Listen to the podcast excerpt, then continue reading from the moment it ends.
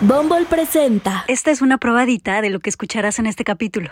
Te vi la vez pasada fingiendo que estábamos en un psiquiátrico y ahora te veo habiendo salido de un. Y el turning point para ya internarme, salí de la casa de mi papá, que hay unas escaleras, que hay un hoyo en medio, como que me paré ahí y dije, como que se me antoja que mi cuerpo se tire. Entonces ahí dije, no, ¿qué es esto? O sea, esto, esto sí no soy yo. Mi mamá se cayó y las únicas que las vimos caerse fueron mi sobrina de 5 años y yo.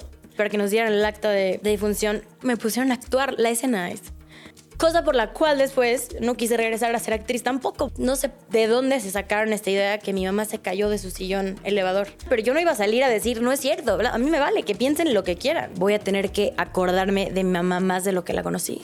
El duelo no tiene tiempo y para la persona que lo está viviendo, el tiempo no lo hace mejor, lo hace peor. No hay nada más obsoleto que estar de luto por alguien que sigue vivo.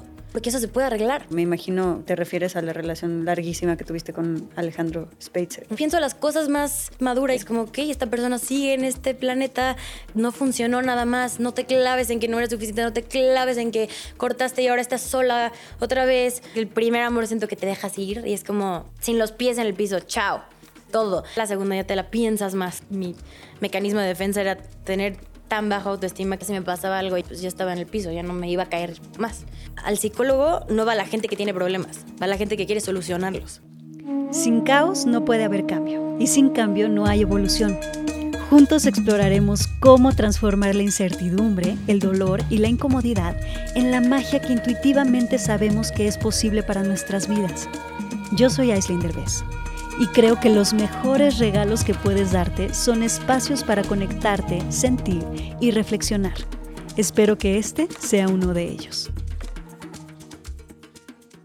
Bienvenidos a otro episodio de La Magia del Caos. Estoy con una invitada. Para empezar, quiero que sepan que Minnie West, mi invitada, es una mujer que admiro muchísimo porque es actriz, es productora, tiene esta especie como de intensidad y locura que la hace muy distinta porque es extremadamente auténtica y creo que esa autenticidad pues no es nada común, ¿eh? Me estás echando demasiadas flores ahí. No. Mil gracias. no, es la verdad. O sea, tú sí eres como súper auténtica, eres muy fiel a, a, ti misma. Y eso es algo que desde que te conocí admiro mucho de ti. Y hicimos una película juntas que se llama Me vuelves loca, que tienen que ver si no la han visto. Después de este episodio se van corriendo a VIX a ver la película, ¿ok? ¿Qué tal esa película, Mini? Pues muy impresionante, ¿no? Impresionante. Pero para empezar, es, es la primera vez como que te conocí bien. Y pues evidentemente no estoy spoileando, que va de que estamos en un psiquiátrico. Sí. Y pues mientras estaba grabando jamás esperé que yo meses después eh, en realidad acabara en uno, ¿no? Entonces como que cuando supe que te iba a ver, me quedé como en shock de, no mames, te vi la vez pasada fingiendo que estábamos en un psiquiátrico y ahora te veo habiendo salido de uno, ¿no? Entonces eso me pareció bastante fuerte. Ahorita vamos a hablar de eso largo y tendido, pero déjame preguntarte primero, ¿cómo estás? ¿La respuesta by default o la respuesta real? La respuesta by default a esa pregunta, ya, que ya te juro me, pasa bastante, ya la tengo como, sí, de copy-paste, es, bien, gracias, ¿y tú? Pero he notado cómo después de, lo, de la pérdida de mi mamá, no sé por qué me fixé tanto en esa, en esa pregunta, porque es como, quiero contestar, estoy de la chingada, la verdad, pero como que tampoco quieres ponerles de peso a esa persona, entonces solamente ya respondes, bien, gracias, ¿y tú? Pero en realidad, si es por mensaje, pongo como, oye, ¿y qué? En vez de contestar, ¿cómo estoy? Vamos a dar un poco de contexto para las personas que o no conocen a Mini o no saben lo que sucedió o no conocen la situación. Como que creo que es importante dar aquí el contexto de la situación que te pasó, que es algo extremadamente fuerte. Pues sí, a ver, hace un año, que aparte para mí lo veo como si fuera ayer. Perdí a mi mamá de la manera más inesperada, o sea, fue un accidente. Y pues mi mamá era creo que llegué y desde el primer día que te conocí te empecé a contar de mi mamá, de como la conexión que teníamos y pues fue una pérdida que hasta la fecha y no creo que nunca voy a poder superar. Y desde ese día a ahorita como que mi vida ha cambiado por completo. Cuando vives algo así, ¿qué pasa adentro de ti? ¿Y qué necesitas realmente de los demás? Que creo que es algo que todos tenemos mucha ignorancia en ese tema porque se va de a toda costa porque les da muchísima pena, nadie conecta contigo porque no saben ni por dónde hacerlo, pero me encantaría que abriéramos este tema y me encantaría escuchar de alguien que lo está viviendo, que lo vivió, qué es lo que necesita una persona que está en ese lugar tan duro y tan oscuro, qué necesita de los demás. Cuando yo conozco a alguien que ha, tenido una pérdida como la mía, hay dos cosas que no digo, es ¿cómo estás? Y tampoco el lo siento mucho. O sea, obviamente esto es algo que cuando no has tenido esta pérdida lo haces y es lo que como que sabemos, pero de las cosas que más, más me duelen a veces es que me digan, lo siento mucho. ¿Por qué te duele que te digan, lo siento mucho? Hay, hay ciertas personas que sé que no lo sienten mucho. O sea, bueno, no sienten lo que yo estoy sintiendo. O sea, lo sientes vacío, lo sientes no, no que la persona sea hipócrita y no de verdad lo sienta por mí, pero es como, no, no te crees tu realidad. Es un shock. Es como, cuando te asaltan, primero no, no, no crees que de es de verdad, como que no, no, no empieces a llorar directo cuando te asaltan porque estás en un shock y no, no te la crees. Entonces pasa eso, primero entras como en un shock de no me la creo y lo que más necesitas de la gente pues obviamente es que esté ahí y ya cuando te empieza a caer el 20 y de verdad ves que tu vida literal se hizo pedazos, lo que yo más necesité es alguien que dejara hacer lo que me daba paz. Ya fuera ver trashy TV todo el día, no salir de mi cuarto, que nada más estuviera ahí. No intentando salvarme y decirme, venga, hoy vamos a salir y vas a, vamos a ir a comer. Eso, eso es lo que más me, híjole, no. Eso, eso me, me daba más para abajo. Cuando alguien trataba como de animarme en esta forma, porque ahí es cuando te digo que cuando dicen como lo siento mucho, venga, si puedes, no sé qué, bueno, se nota que no has tenido una pérdida de este grado o así, o, tú lo vives diferente, porque a mí esto nada más no me está funcionando. O sea, a mí en, en ese tiempo yo tenía novio y fue la persona que más me ayudó, porque justo, o sea, era, estaba ahí y a veces no me tenía que decir nada. O sea, yo sabía que estaba ahí. Y el hecho de que no me estuviera diciendo algo como, vamos a hacer algo, venga, párate, de verdad, hoy es un nuevo día. Ya sabes, todas las cosas que te dicen. Eh, esa persona fue la que más me, me hizo darme cuenta que el estar ahí es lo, lo, que más ayuda de todo. Se podría decir que lo que más estabas necesitando y sigues necesitando hasta la fecha es alguien que te acompañe en tu dolor sin querer cambiar tu dolor. Totalmente. Porque la mayoría de las personas, que es un grave error, es que les incomoda tanto Exacto. tu dolor Verte así. y tu incomodidad que para ellos sentirse un poco mejor es como de, bueno, ya, eh, ¿qué sigue? quieren acelerar tu luto. Y es algo que cada quien tiene el tiempo que se tiene que tomar. Es como de los comentarios que, y que menos me esperé que viniera como de, de amigas muy cercanas, era como, ay, ya pasó un chingo, Mini, ya, empieza a actuar otra vez o empieza a hacer cosas. dijeron? Y, y, el duelo, la pérdida de mi mamá vino con muchas otras pérdidas de personas muy cercanas por este tipo de cosas. Porque mm. cuando alguien se mete con mi luto o con algo de mi mamá, ahí sí no tengo tolerancia. Aprendí a tener tolerancia en mil otras cosas, pero en esta veo que, que no tengo. Entonces alguien que me dice, ya, no manches, ya pasó un año, ya, de verdad ya empieza a actuar, empieza a moverte. Es como muy molesto porque el duelo no, no tiene tiempo y para la persona que lo está viviendo, el tiempo no lo hace mejor, lo hace peor, porque te lo hace más real. Claro. Una vez leí una frase que fue la que más me ha traumado en mi vida, que es que voy a tener que acordarme de mi mamá más de lo que la conocí. Entonces, imagínate lo que te hace eso pensar como, ok, entre más tiempo pase, más tiempo como, o alguna, algún día voy a llegar a su edad y te trauma más. Entonces, para la gente que no lo está viviendo, es muy fácil decir como ya pasa un chingo, el tiempo, el tiempo cura todo. No es cierto. Bueno, en mi caso no.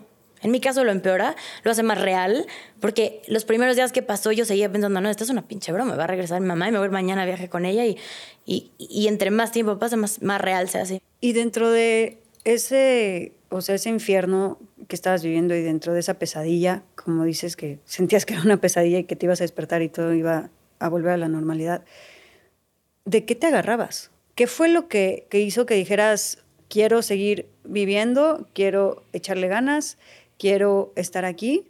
¿O en una de esas no lo tuviste? O, no, de hecho te iba a decir, hasta la fecha, si, me, si te digo la neta, no lo, no lo tengo. Y de lo que me agarraba, híjole, tú, obviamente el psiquiatra, más que nada, porque me detectó algo que se llama simbiosis, que es como cuando nacen unas siamesas y les hacen la operación para separarlas y sientes que perdiste la mitad del cuerpo físicamente, eso es lo que me estaba pasando a mí. Por el grado de, de como relación que, que, yo tenía con mi mamá, eso es lo que estaba viviendo. Entonces imagínate despertarte todos los días y sentir que te falta literal la mitad del cuerpo. Es algo muy, muy raro.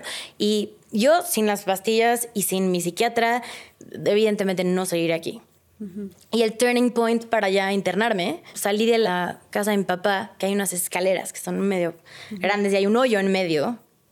como que me paré ahí y dije como, como que se me antoja que mi cuerpo se tire. O sea, no, no premedité como, ¿sabes qué? Me, voy a matar y cómo lo voy a hacer o, voy a con No, o sea, fue algo que literal, si mi cuerpo se hubiera dejado caer, pues chance mm, no estaría aquí. Entonces ahí dije, no, ¿qué es esto? O sea, esto, esto sí no soy yo. O sea, puedo estar tirada en mi cama, deprimida, sin, despertándome todos los días llorando que dónde está mi mamá como niña chiquita. Pero de ahí a de verdad ver unas escaleras y que tu cuerpo te esté jalando ahí así, a, tírate, porque se me antoja muchísimo eso, fue cuando dije, no, me, me tengo que internar. ¿Y cómo fue estar ahí adentro? Pues fue, puta, pues me recuerda como, como en la película de Before Vendetta, como que cuando te hacen enfrentar a tus peores miedos todo el tiempo, muy aquí, aquí, aquí, yo sentía que tenían que llevarme directo a lo que más me dolía para poder empezar a, a como sanar de cierta forma. ¿Y sucedió?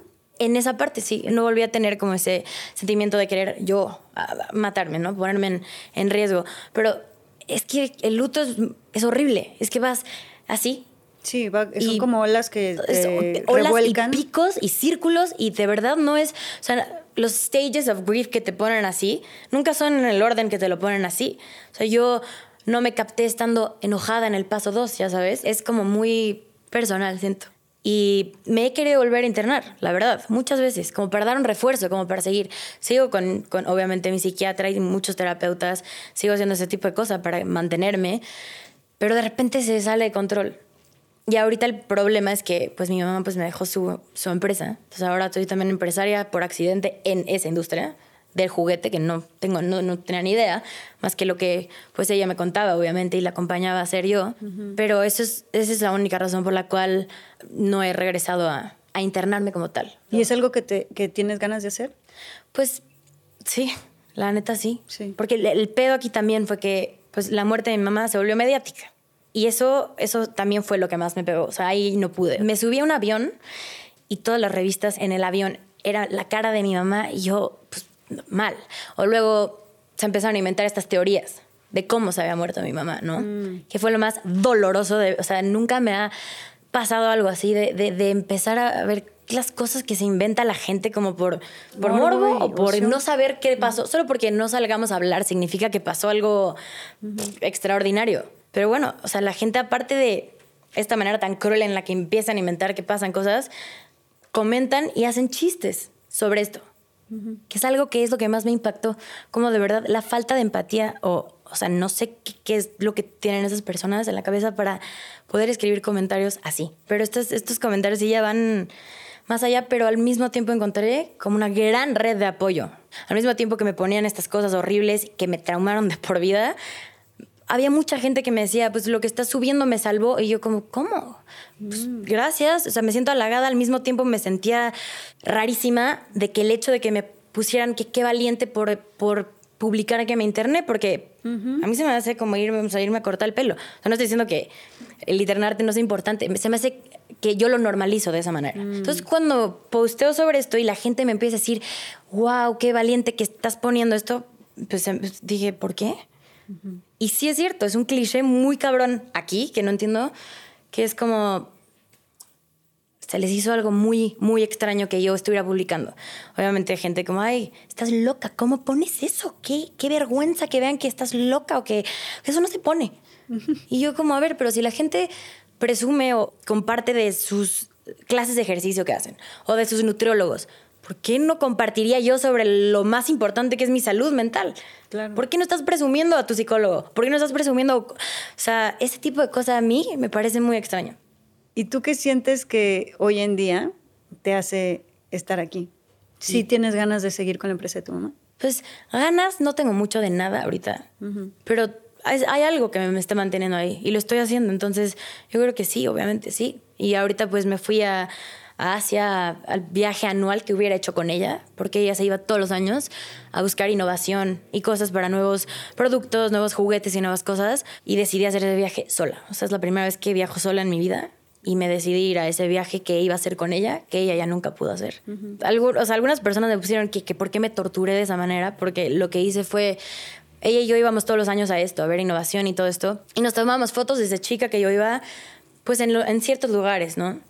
Y decidí, estando sola ahí, ir a los mismos lugares que iba, ahora sin ella, y pues replicar la misma foto idéntica, pero ahora sin ella. Y sí fue una tortura muy, muy, muy cabrón. O sea, lo que sentí no, no lo puedo ni, ni expresar. Pero al mismo tiempo fue como cinco segundos de sentir que ella seguía ahí. Mm. De cierta forma, no sé, no sé por qué, pero fue algo que descubrí ahí que dije, Qué chingón. Y dime algo, ahorita en este momento de tu vida, en el presente, si no hubiera ningún tipo de presión de nada, ¿qué necesita tu cuerpo? ¿Qué necesita tu alma? ¿Y qué necesita tu mente? ¿Lo estás haciendo o, te sientes presionada por algo? No, no, me siento presionada por nada, porque ya vi que esto es algo que no, o sea, ni aunque me force, lo, lo, puedo lograr. ¿Y qué necesitaría? Pues, no, pues o sea, estoy muy honesta, pues no, que, que reviva a mi mamá. O sea, yo no he encontrado otra cosa. O sea, la falta que me hace, no creo que, que, que, se llene con nada. Pero, pues obviamente el estar con mi familia, el estar con amigos, las terapias, eso me, me ayuda bastante. ¿Y has vuelto a sentir momentos de felicidad? Sí, pero son diferentes. O sea, es como cuando... Es como encontrarte a Leonardo DiCaprio pero tener gastritis. ¿Ya sabes? O sea, lo estoy poniendo de la peor forma, pero neta sí siento que es un poco así. Es como, no vas a nunca no estar feliz de ver a Leonardo DiCaprio, pero imagínate que te estás muriendo de gastritis por dentro. O sea, siempre hay algo que ya te hace sombra y te está jalando para atrás y no hay un minuto en el día en el que no me acuerde de lo de mi mamá. O sea, eso es seguro. Si tú tienes esta conexión tan fuerte y tan profunda con ella, ¿qué tan presente la sientes o no? ¿Hay algo que sientas o es demasiado doloroso la parte de la ausencia física?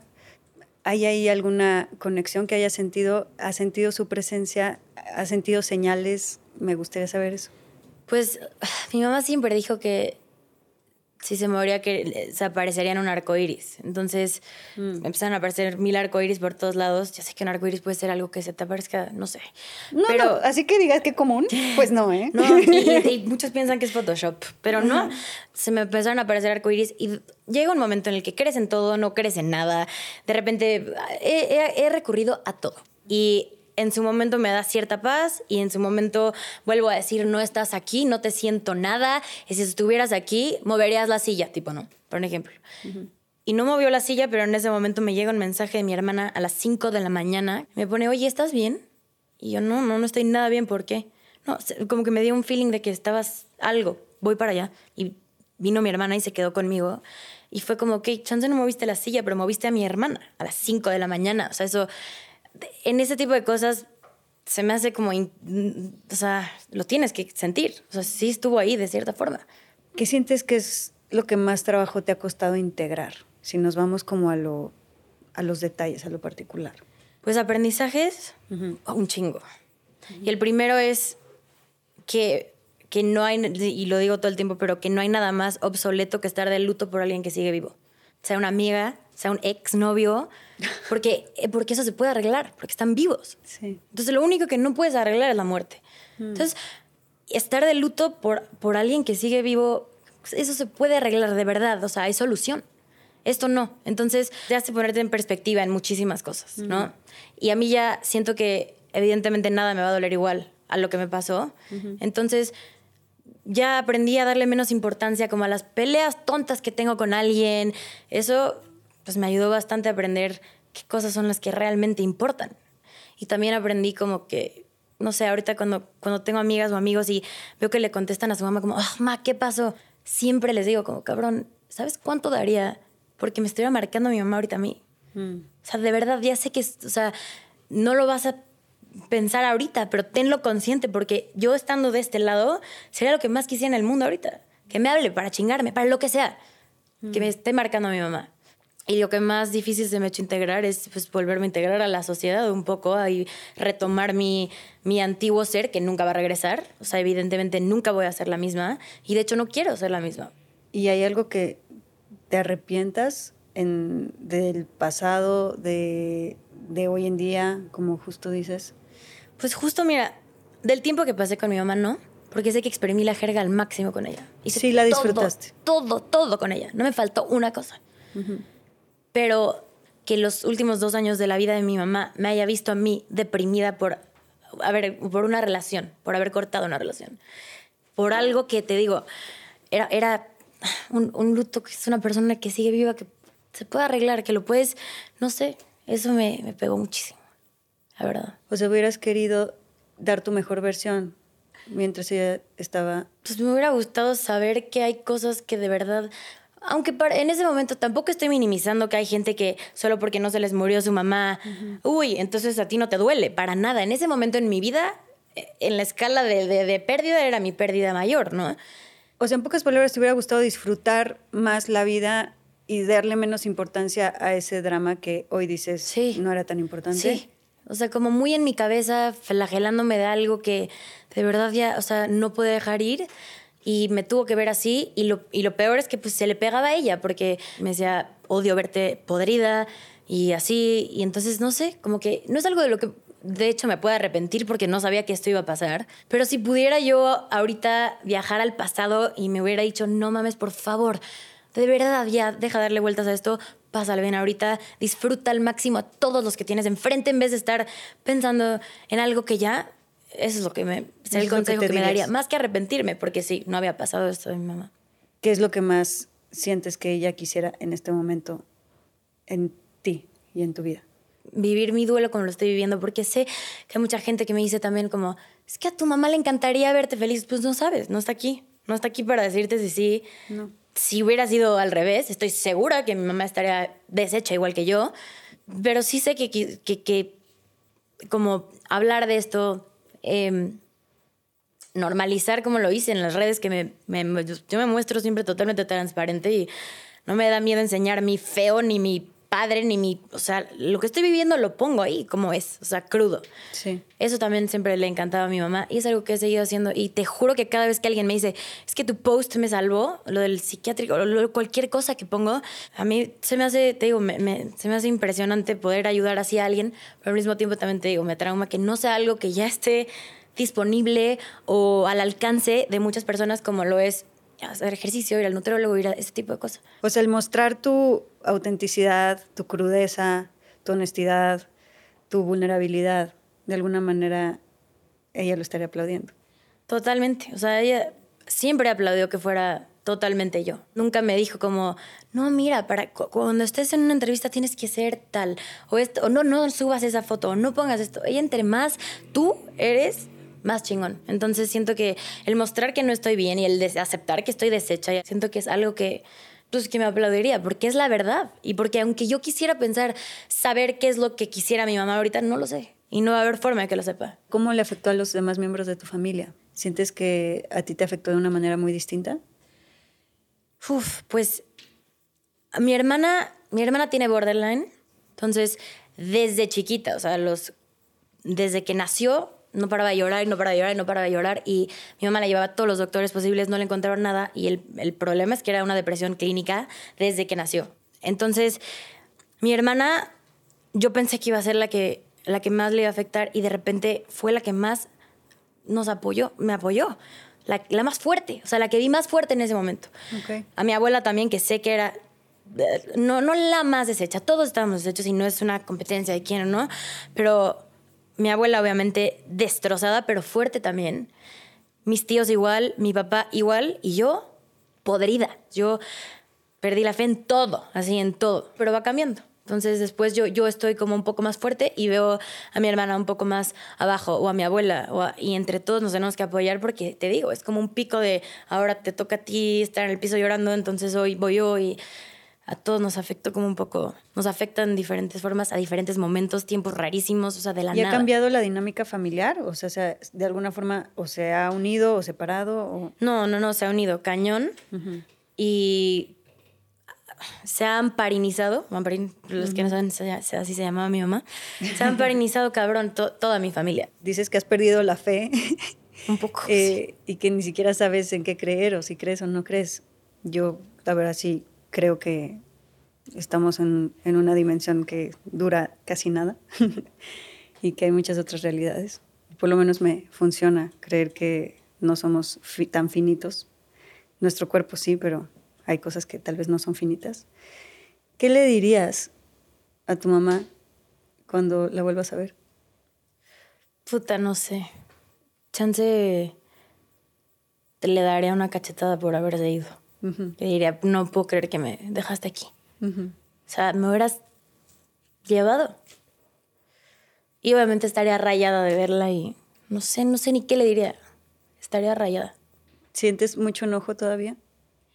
O sea, es que no, no es, o sea, pues no sé, enojo, es como más incredulidad, se dice así. O sea, no me la creo, no me la creo que esto es mi vida ahora. Y que no está ahí mi mamá para marcarle y contarle ciertas cosas. Y lo más duro, o sea, no es algo que tampoco me arrepienta, pero lo, más, lo que más me marca es que mi mamá se cayó de su balcón que no tenía un barandal. Y, y las únicas que las vimos caerse fueron mi sobrina de cinco años y yo. De ahí, pues obviamente que yo me bajé corriendo, llegó mi hermana, eh, tuve que hacer básicamente todo, o sea, entre agarrarle la cabeza con sangre, con un trapo, llamar a, a, a, 911, llamar a las personas que me ayudaron a, encontrar una ambulancia. Y ahí fue cuando noté como, qué cabrón, cómo reaccionas en, un, en una situación en la que, por ejemplo, cierto te digo, si se queda atorado el elevador, yo reaccionaría súper chill, bla, bla, pero no lo sabes hasta que te pasa, ¿no? O cómo vas a reaccionar en un temblor, o cómo vas a ese tipo de cosas. Yo siempre pensé que si veía a alguien caerse, o si algo pasa, o si alguien se empieza a ahogar, me friqueo y, o sea, bye. Y no, empecé como a intentar hacer todo lo que pude.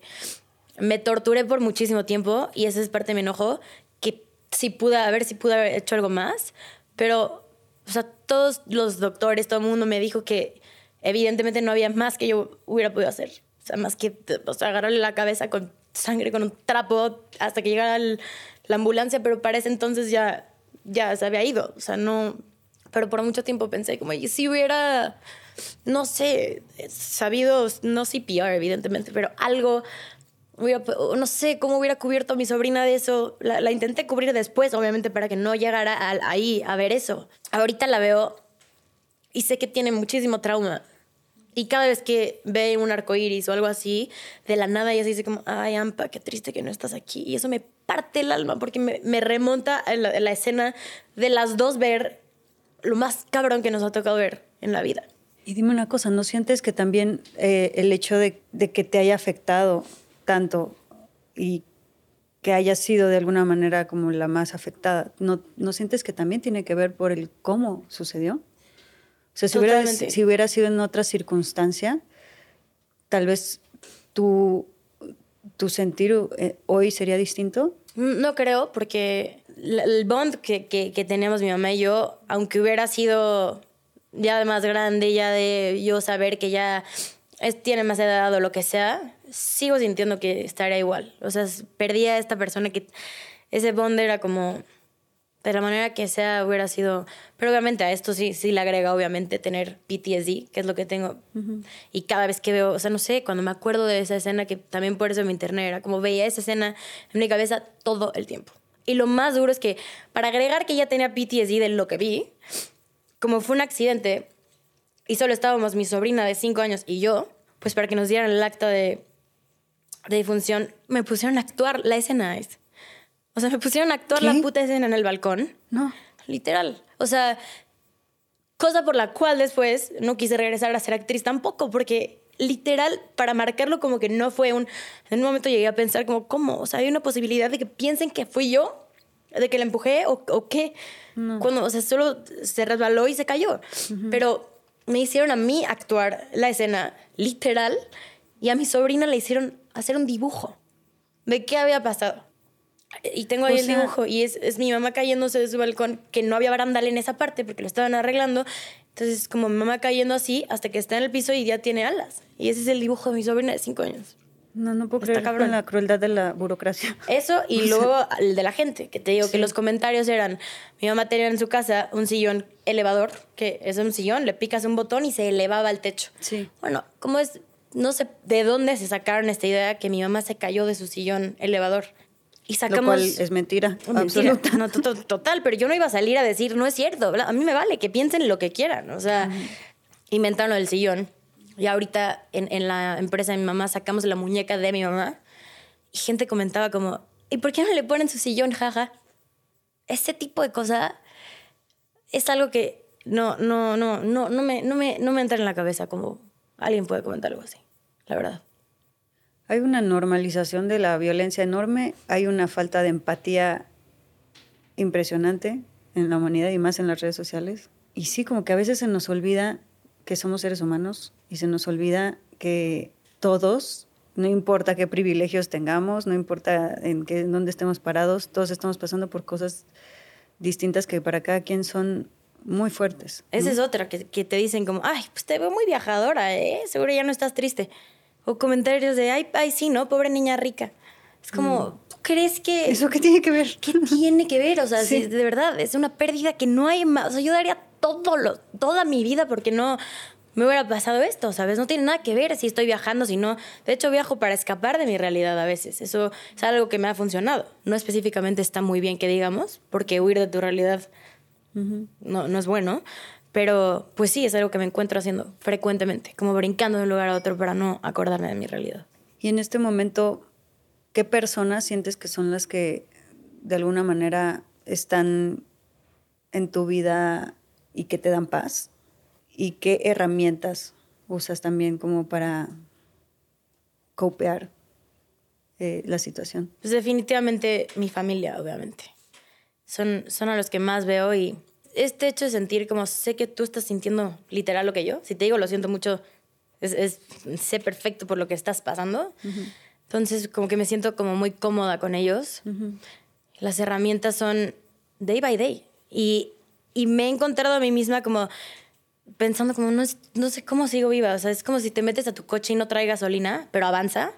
Ese es mi coping mechanism de ahorita. Es, no sé por qué sigo despertándome diario pero sigo despertándome. Entonces aquí estoy y intento como... ¿Y cómo es tu relación contigo? Después del viaje que me fui a Japón, cambió bastante. Fue como un... Suena súper cliché, pero es, como el Eat, Pray, Love que yo necesitaba. Y me cambió muchísimas cosas. Porque nunca había viajado sola para empezar siempre era como el attachment de con una amiga, así no, no me voy sola, no hay manera, o sea, y cambiaba mis viajes o mis horarios o algo para ir con tal amiga si no podía o lo que sea. ¿Te daba miedo estar sola? Sí, total. Pero aparte, como les estaba contando a todos los demás, o sea, no, no puedo dejar de hablar y tú lo sabes. Me encanta hablar. Entonces, o sea, si no tengo a alguien con quien hablar, me siento como incómoda bueno, decidirme al, al, peor lugar para hacer eso porque la gente no entiende nada en Japón. Entonces Google Translate y así, o, aprender el japonés que puedas mientras estás ahí, que me encanta aprender nuevos idiomas, entonces eso me gustó. Pero sí, o sea, aprendí que esta libertad de, de viajar sola, no, no me lo podía creer. O sea, aunque fue por un lado lo más triste, porque te digo, me fui a los lugares donde a replicar exactamente las fotos que tenía con mi mamá, ahora sin ella, y todo, o sea, ese tipo de cosas muy triste. Al mismo tiempo dije, me vine a salir de mi zona de confort y no mamadas. O sea, me vine a un lugar donde de verdad, si me muero ahorita, son 17 horas menos en México. ¿Quién me va a estar preguntando que ahorita dónde estoy? O sea, la que, tiene, la que tiene que ver por mí soy yo. O sea, no hay de otra. Aquí sí no me queda de otra. Mm. Y yo me fui, la verdad, pensando en como dos panoramas. O acabo en el bosque del suicidio de Japón, o acabo encontrando algo que no sé qué desesperadamente estoy buscando. Mm. Y encontré algo que ni sabía que estaba buscando, pues la libertad de poder ir sola y de, por más que hubiera estado acompañada, hubiera estado igual de triste eh, ahí. Entonces, el estar sola y tener que caupear yo sola ahí y moverme sola a llegar a los trenes, llegar a esto, me ayudó un chingo. ¿Y qué encontraste? O sea, ¿me puedes explicar un poquito más a fondo qué encontraste en esa soledad? Que de alguna manera es más bien lo opuesto a soledad, porque encuentras el acompañamiento que es mucho más profundo y nutritivo que cualquier acompañamiento de cualquier persona que está fuera de ti. Sí, es el acompañamiento de, de ti y saber que ¿por qué necesitas a alguien más? O sea, tú puedes con esto todo sola. Tú puedes ver por ti sola, tú puedes platicar sola contigo, eso no está tan chistoso, ¿no? o sea, a veces sí necesitaba platicar con alguien. Y eso está padre, porque también encuentras a gente diferente, te abres. Esa es otra cosa. Yo era súper cerrada con como mis amigas que conocía de siempre y no estaba como muy abierta a encontrar a más personas. Te vas sola y quieras o no te obliga a, a convivir, a conocer y...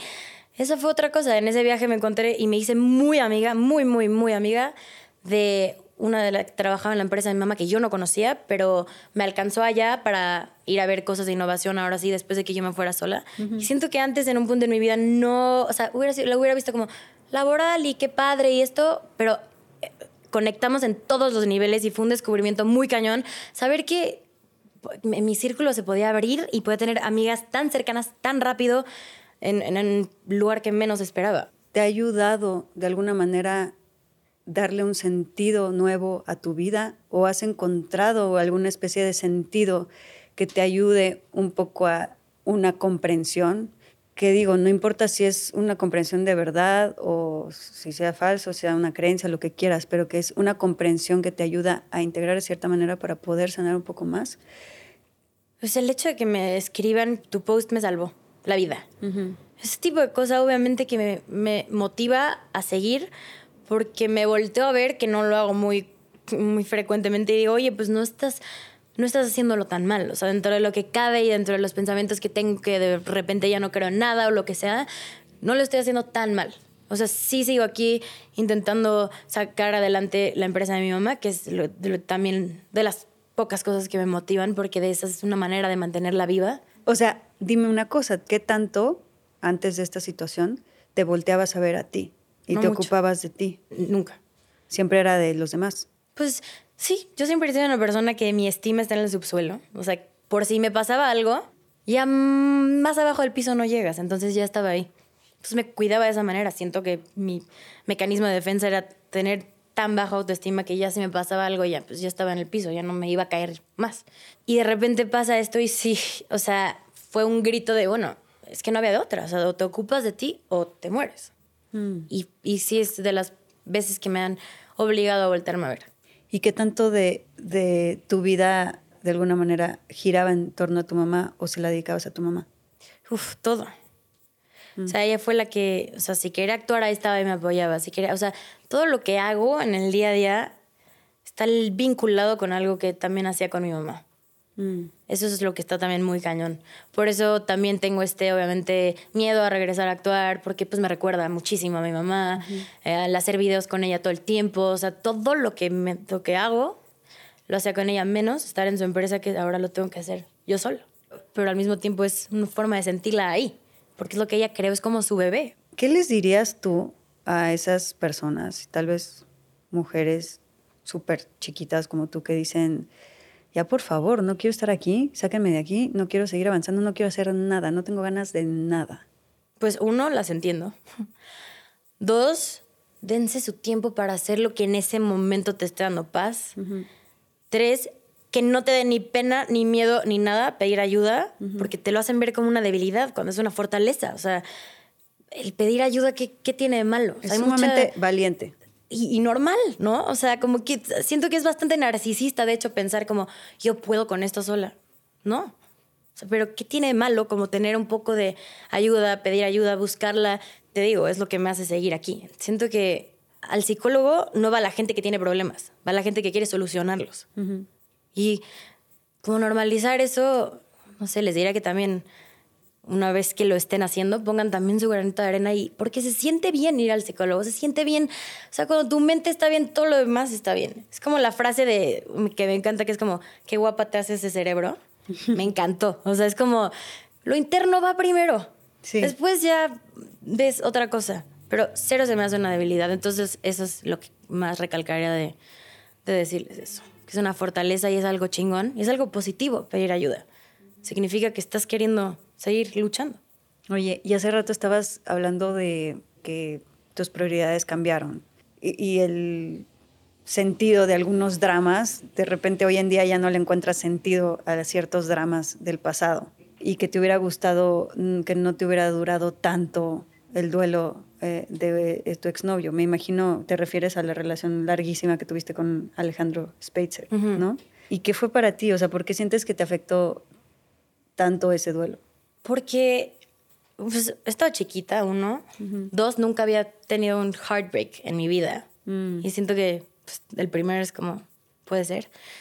Otra es que no, no, me lo esperaba, puede ser. O sea, como que no, no me lo esperaba en mi vida. Yo ya veía mi vida hecha, como es clichémente mucha gente dice. Y, y cuando pasó, pues no, mi, mi cerebro no hacía clic. Y entonces, y obviamente como que fue mediático y fue esto y lo otro, entonces pues, o sea, son cosas mías, ¿no? Como de, pues te sientes menos, no eres suficiente, eres, no sé, también ser daño colateral de algo tan mediático pega y, te da en el ego, en el estima, el cual te digo que no tengo mucho, pero da ahí, da en todo. Y te pones a cuestionar cosas sobre ti misma, sobre qué, o sea, qué problema tengo, o sea, por qué soy, por qué no soy una persona que se merece como este, este amor, ¿no? Por así decirlo. Hola, solo quería decirte que nunca había empezado una cita por la mañana que siguiera hasta en la noche pero no hay nada más atractivo que alguien que sabe escuchar. Y pues sí, era eso. Bye. Ser bueno es irresistible. Descarga Bombol. Pues sí, o sea, soy cuando me, cuando me entrego, me entrego al 100.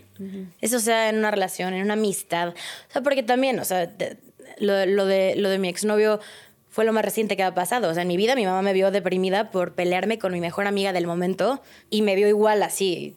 Pero es por eso, es porque me entrego tanto, o sea, con los ojos cerrados así, que cuando no está, es como, oh, o sea, y me tira y me da muy para abajo.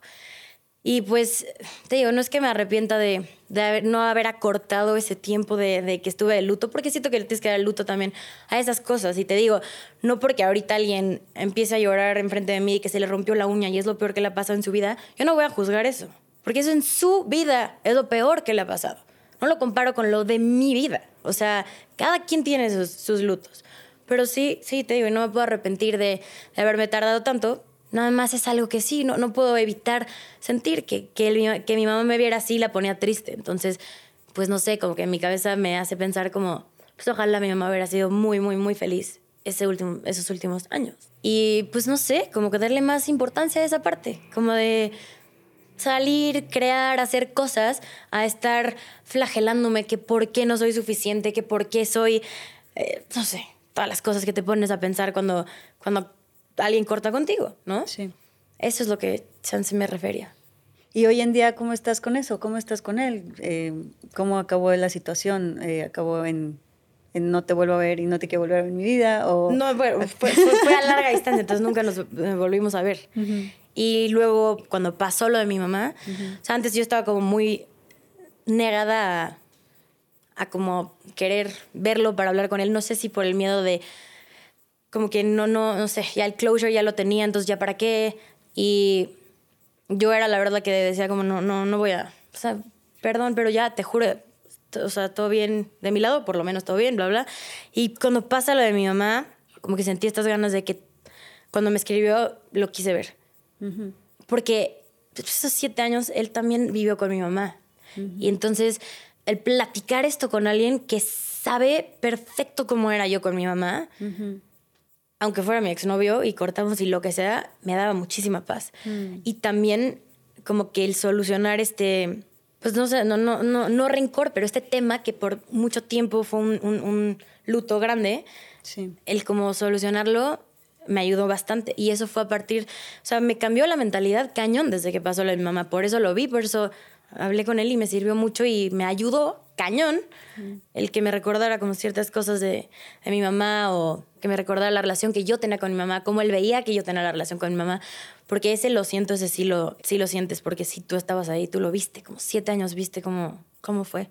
Entonces fue algo bastante, me sorprendió que mi mentalidad en eso cambió y ahí pues, todo bien, te digo.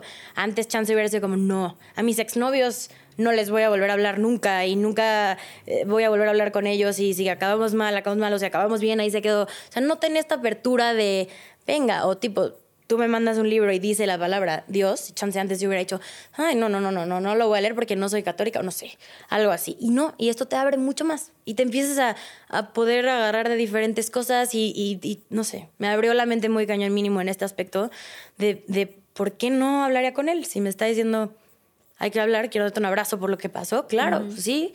Y aparte me ayudó, o sea, fue como, sí, fue recordarme todas estas cosas. Ah, pero sí te voy a decir algo, perdón que regrese a eso. El cortar con el otro exnovio que ahorita tuve, que siento que es, es, la relación en la que más como, no sé, en la que más cómoda me he sentido, porque aparte fue mucho menos tiempo, pero estuvo en el momento más feo de mi vida. Y te digo, fue ese apoyo incondicional que no me decía, ya pasó tiempo, ya párate, ya come algo, no. El luto no fue el mismo. Como la tristeza de cortar, no fue ya la misma y te, es lo que te digo, con este, o sea, ya nada me va a doler igual. ¿En qué cambió? Pues en eso, en que ya nada me va, o sea, viene en segundo plano después de lo que me pasó. Por lo mismo, porque digo, sigue vivo, está bien, nada más no funcionó. Ya sabes, pienso las cosas más más madura y claramente. Es como, ok, esta persona sigue en este planeta, estamos bien y no funcionó nada más. No te claves en que no eres suficiente, no te claves en que cortaste y ahora estás sola otra vez y es otro, otra pérdida aparte de la de tu mamá. O sea, de verdad y no. es que no, haya funcionado, porque funcionó durante para su momento, claro. Claro, mis dos relaciones han funcionado para los momentos que eran totalmente, pero eso no lo hubiera podido ver si no me hubiera también pasado esto. ¿Cuáles tú sientes tú que son las razones que consideras como más decisivas para definir si es momento de seguir o no en una relación? Bueno, en la primera no, no, no lo decidí mucho yo, más bien fue él. Que se lo agradezco porque chance yo también era como que no me atrevía mucho a ya cortarla, pero siento que el momento en el que te empiezas a perder otra vez, o sea, en esa primera relación no me daba cuenta de esto, evidentemente, que yo mi personalidad la había perdido al 100. O sea, mi identidad ya no, no, o sea, no estaba. Y empecé a pensar que yo era de hueva y que yo era nada chistosa y que no era divertida y que no era auténtica, como todas las cosas que me acabo de decir tú al principio, las dejé de ver y nunca las vi en mí. Y cuando corté, como que la soledad te obliga a voltearte a ver y decir, oye, pues no, no soy tan aburrida que digamos, pues mis tengo muchos amigos, amigas que me dicen como, que quiero estar contigo porque estás muy cagada de lo que sea, pues tampoco soy tan de hueva, tampoco, o sea, empiezas a ver ese tipo de cosas. Y ya para la segunda relación, que ya entras más sabiendo lo que quieres, lo que toleras, lo que no, creo que ya ahí te das cuenta como cuando ya es, momento de, pues, si empiezas a perder tu identidad o empiezas a dejar de hacer las cosas que prometiste no dejar de hacer si tenías otro mm. novio, ya sabes. Sí. Es como si te traicionas a ti mismo y decías, estas red flags, te juro que esta vez ya no las voy a dejar pasar y, ups, salió aquí la red flag, ya. Y cuando de verdad también ya no quieres, ¿por qué forzar algo que no, no está ahí? O sea, ¿tú crees que sí es posible dejar una relación cuando aún existe mucho amor de por medio? O sea, ¿cómo identificas si vale la pena seguir luchando por esa relación o mejor cortar? En mi caso fue cuando entra a jugar tu salud mental, mm. bye. Okay. Sobre todo ahorita que tengo muchos triggers, cosas que me triggerían muchísimo, esta parte de panic attacks, cosas así, pues obviamente eh, significa que por ahí no, por ahí no va. O sea, puede que haya muchísimo amor entre nosotros dos, pero ya, esas son como fuerzas mayores, que es como, no, no, nada más no, no va a perjudicar mi salud mental, mi salud mental más de lo que ya estoy tratando de hacer por mí. Ahora agrégale otra cosa, no hay manera. O sea, no estoy culpando a la otra persona, es, es, mío. Es como cuando a mí ya algo me empieza a dar mucha ansiedad, me empieza, ya, yo sé que es momento de no, no, no, no. Y físicamente no se puede, o sea, no se puede con todo. Sí. Como en el, avión, que te dicen, ponte la máscara tú primero para luego ayudar a otros. De acuerdo. Si yo no me pongo la máscara primero, ¿cómo chingados voy a estar bien en esa relación? O ¿Y cómo, cómo fue que te sentiste lista para tener una nueva pareja? O sea, ¿fue algo que tomaste como decisión consciente o fue algo que sucedió sin querer? ¿Fue algo que se fue dando? O sea, ¿cómo pasas de el resentimiento y dolor de, de una expareja a la aceptación y después a la apertura de tener como una nueva pareja?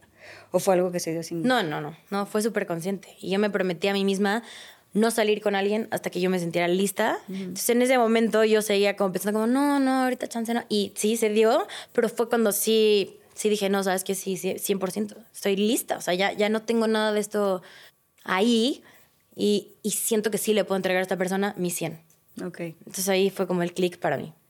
¿Y cuáles sientes que fueron como los retos más grandes de volver a empezar otra vez con una nueva pareja? Uf, pues quitarte de este como shock que te deja el, el heartbreak. Que pues dicen que es como cuando tienes un bebé y te duele horrible que luego se te olvida ese dolor, que solo por eso te atreves a volverte a embarazar.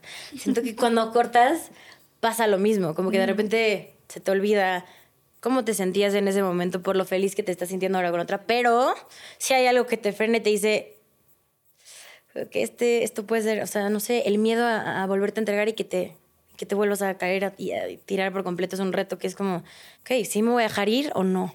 ¿No? Siento que eso es algo con lo que todos como batallan. Porque el primer amor siento que te dejas ir y es como sin los pies en el piso, chao, todo. Y ya la segunda ya te la piensas más, como, mm, ¿Y estás soltera otra vez? sí. ¿Y quieres seguir soltera? Pues ya ni lo pienso, ¿sabes? O sea, pienso que en el momento esto es lo que me está tocando vivir y digo, ¿Estás disfrutando estar soltera? Sí, Sí. La verdad, sí. También disfrutaba estar con, con mi pareja, tío, que es la persona que me sacó del hoyo, o sea, en ese momento. Pero como encontré en este viaje que al final no soy tan de hueva, porque cuando sí solo tenía con quién hablar, que era yo, cuando no había nadie más en mi cuarto, en mi viaje sola, no me parecía tan malas las conversaciones que tenía conmigo, internas. Entonces dije, pues no, también, o sea, vivir sola, eh, no sé, me- me- o sea, estoy aprendiendo a copear con todo. O sea, no, no, ahorita no estoy en un punto ni de estoy buscando novio o no lo estoy buscando. Ahorita sí estoy en el punto de estoy haciendo lo que sea para estar aquí todos los días. Y si el estar aquí hoy, aunque sea zombie, The Walking Dead, así en, en automático, si hoy me trae que conozco a esta persona y me interesa, tampoco me voy a cerrar. Pero si no llega, tampoco lo voy a buscar. O sea, sí me estoy poniendo como a mí primero en muchas cosas. Si te volvieras a juntar con la persona que eras hace un año cuando recién pasó la situación, ¿crees que esa persona estaría sorprendida? O sea, ¿qué crees que opinaría esa mini de hace un año de la mini de hoy? No, no, estaría en shock. Pues sí, no, no, no. Sí, o sea, viéndolo en retrospectiva, yo no, no pensaba que podía vivir un día más. Iba a hacer lo que sea para no vivir. Eso ya ya sea estar dopada con las pastillas y no vivir lo que ¿Esa tengo mini enfrente. estaría orgullosa de la mini de hoy? Sí, yo creo que sí. sí, estar en shock, pero orgullosa. Me gustó mucho eso que dijiste hace rato de, de que no nos damos cuenta cuando damos por hecho, más bien, a las personas que tenemos en vida. Pero por lo menos con mi divorcio, que como tú dices, finalmente la persona sigue viva y, puedo- y ahí está, ¿no? Y todo no es tan grave. Lo que sí me di cuenta es que cuando sabes que disfrutaste a esa persona al 100% y que no pudiste haberla disfrutado más porque de verdad diste tu 200%, como que hay algo que se queda en paz en Sí. ti, ¿cierto? En cambio, cuando no, cuando sabes que no disfrutaste a esa persona y que tal vez priorizaste el, no, estoy ocupada, no, es que tengo trabajo, no, luego te hablo, no, es que estamos enojados. Creo que ahí ha de ser un dolor. Pues que es, como el puede ser- unfinished business. Quieras o no. Hubo ahí un unfinished business que, Que te se causa o coraje, o tristeza, culpa. culpa, todo. ¿No? O sea, todos los sentimientos en uno. Entonces yo sí invitaría, y no sé si tú también, yo sí invitaría como a la gente que está viéndonos. Digo, yo no sé si sea muy tortuoso lo que yo hago, pero yo sí lo tengo siempre consciente. O sea, yo cada vez que veo a mi papá, siempre que lo abrazo digo, este podría ser la última vez y te juro que se puede ser, raro, pero me fijo cómo huele, escucho su voz, lo volteo a ver a los ojos. Obviamente nadie sabe que estoy pensando esto, pero sí me le quedo viendo y digo, ok, acuérdate de esto porque no sabes Sí. si mañana va a estar o no. Esa es la única cosa que te digo que me da paz de lo de, lo de mi mamá. Y luego no con mi hija también, ¿eh? O con- sea, pero es, es que fuerte. debería ser con todos. Sí. O sea, de verdad. Y, y, y no nada más por, por tener en cuenta como, ay, no, es que chance se puede morir. Es como lo de no dejar el unfinished business. Por eso te digo, el, el pelearte con, con una amiga o el cortar con alguien, eso de verdad, chance luego lo puedes solucionar. Después, en, en años, puedes volver a. Pueden llegar a ser amigos otra vez. Pueden, no sé, cualquier cosa. Pero que de repente te harta, es mi mamá. No digas eso, please. please, sí, de verdad, ay, es mi mamá.